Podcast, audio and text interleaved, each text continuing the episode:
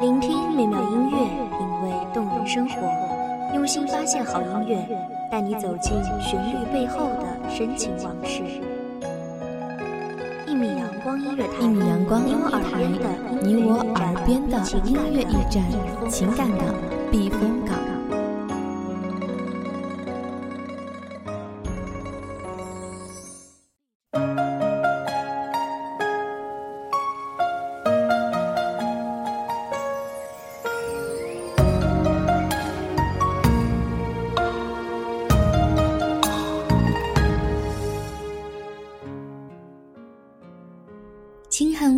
透碧丸，明朝端午浴芳兰。留香瘴腻满晴川，彩线轻缠红玉臂，小幅斜挂绿云环。佳人相见一千年。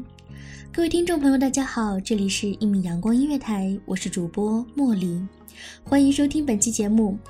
那么，对于端午这样一个中华民族传统文化节日，不知道听众朋友们又有多少深入的了解？大家可以吃着粽子，闻着艾香，听茉莉聊一聊端午的故事。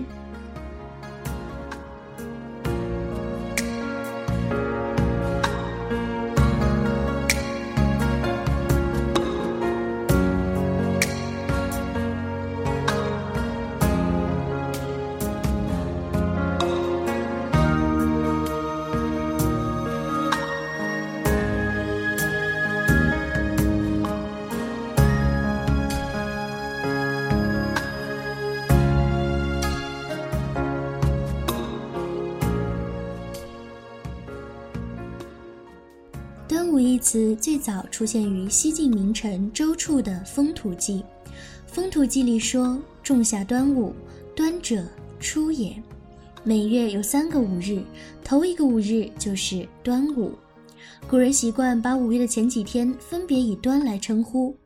元代陈元亮《岁时广记》云：“京师士臣人以五月初一为端一，初二为端二，数以至五谓之端午。”端午节的名称叫法达二十多个，如有端阳节、重五节、天中节、夏节、五月节、菖蒲节、地腊节、诗人节等等。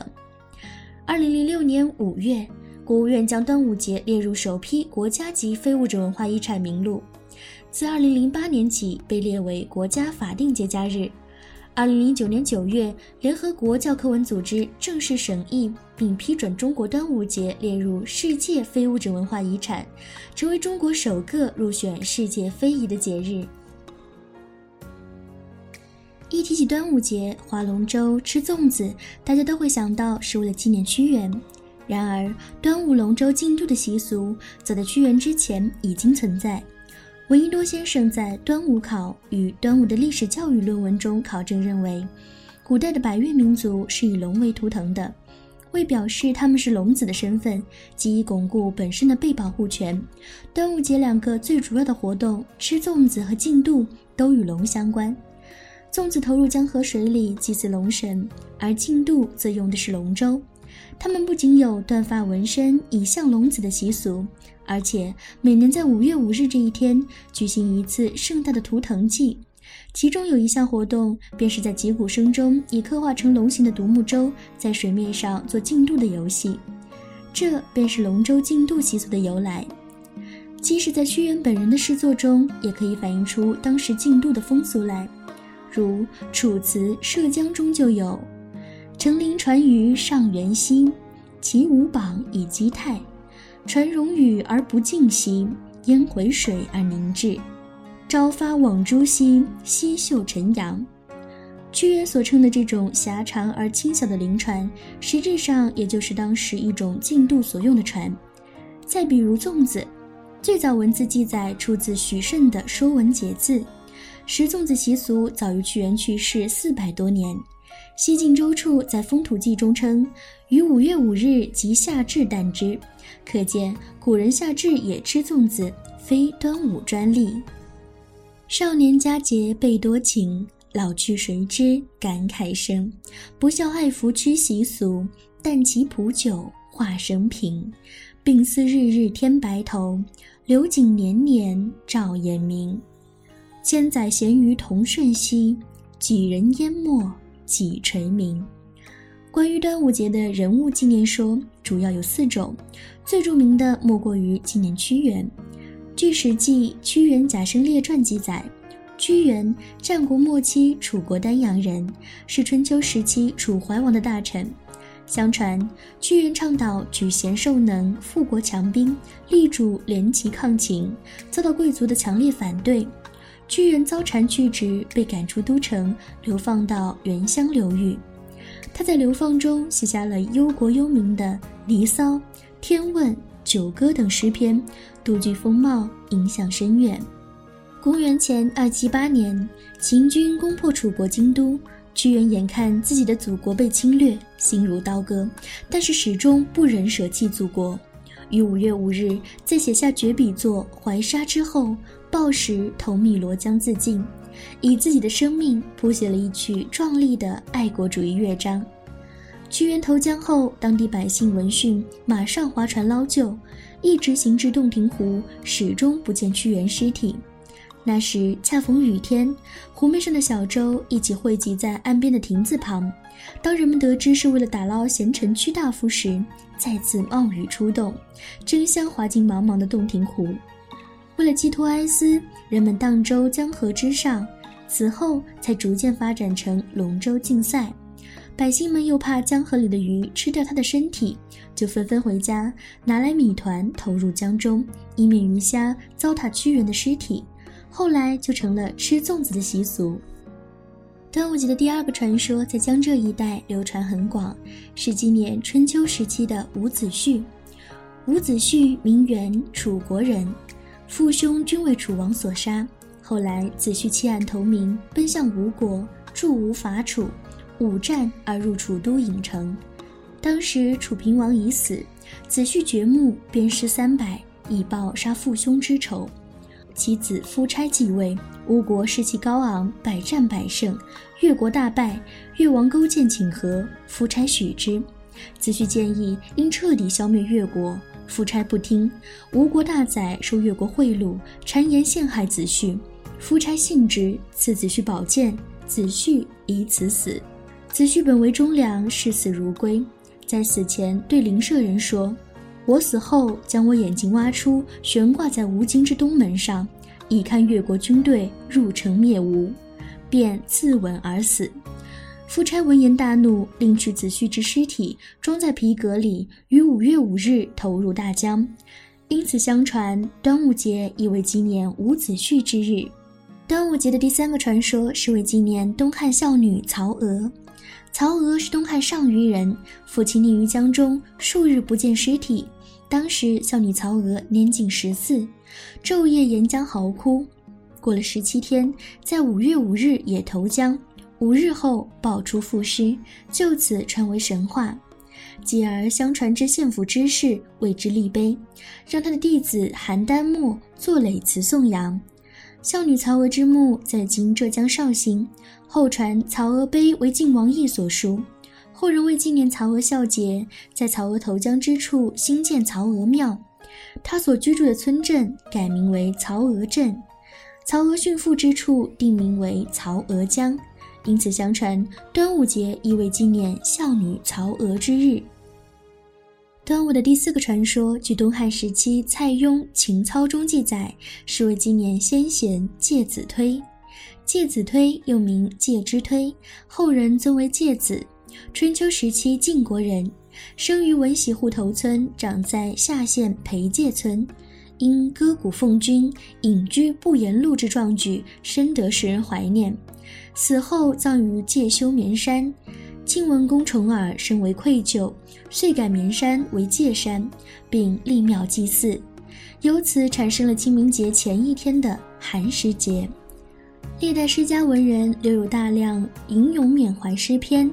虽然无论是纪念屈原、伍子胥，还是曹娥、介子推，都是后人牵强附会之词，统治者是利用这些人物符号，告诉百姓要忠君爱国、坚贞高洁、崇尚孝道，但在传承中华传统美德方面却有积极的影响。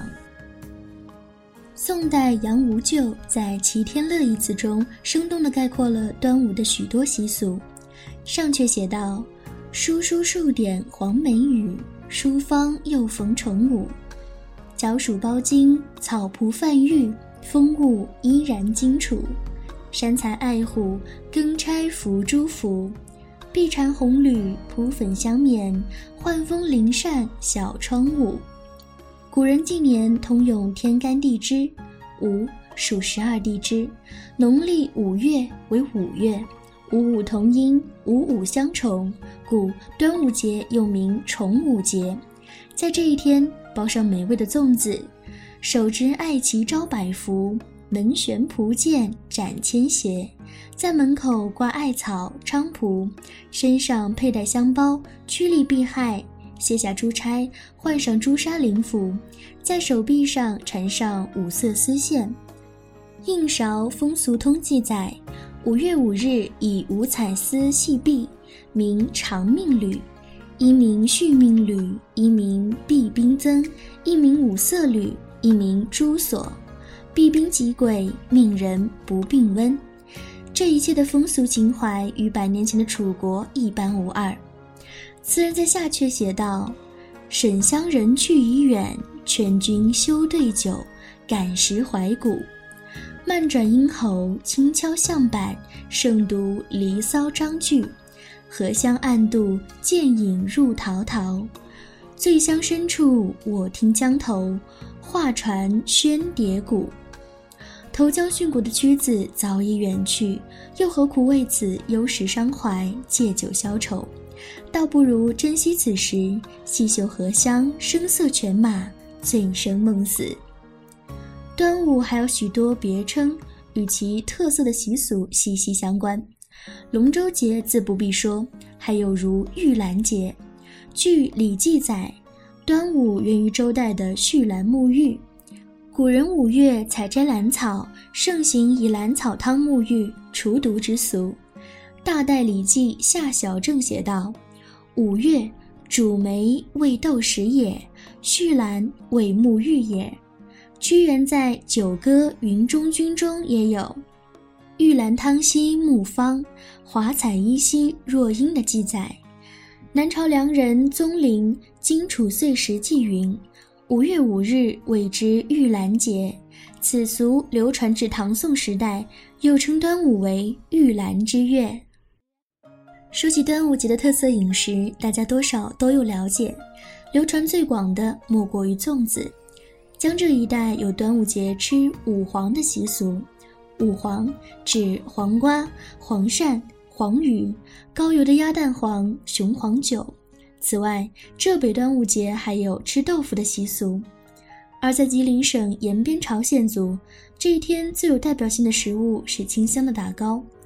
打糕。就是将艾蒿与糯米饭放置于独木凿成的大木槽里，用长柄木锤打制而成的米糕。这种食品很有民族特色，又可增添节日气氛。茉莉觉得，在这众多的节日饮食中，最具传奇色彩的要数雄黄酒。白素贞端午雄黄现真身的故事早已深入人心。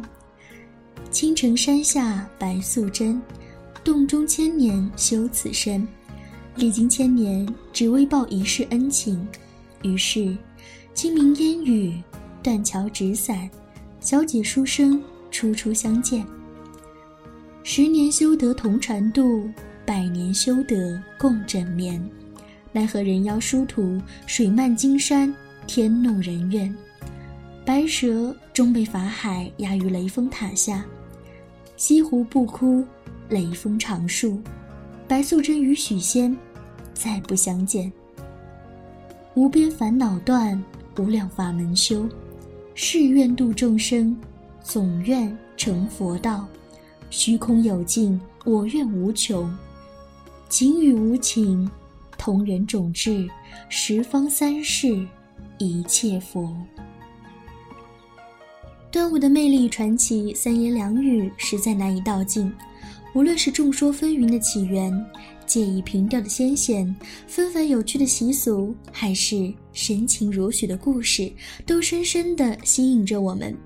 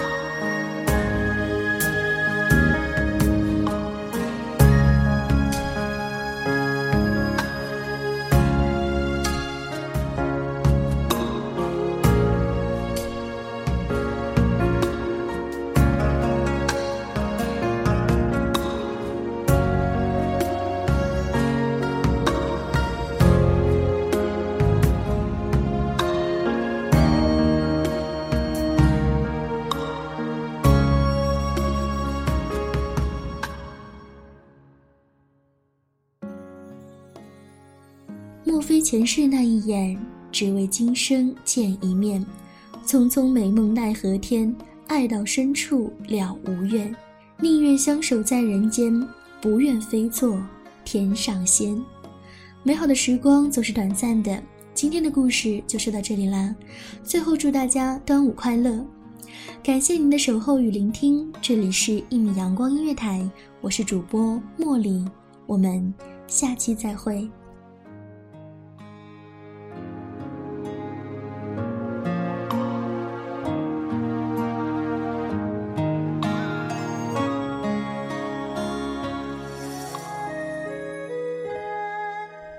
守候只为那一米的阳光，穿行与你相约在梦之彼岸。一米阳光音乐台，你我耳边的音乐驿站，情感的避风港。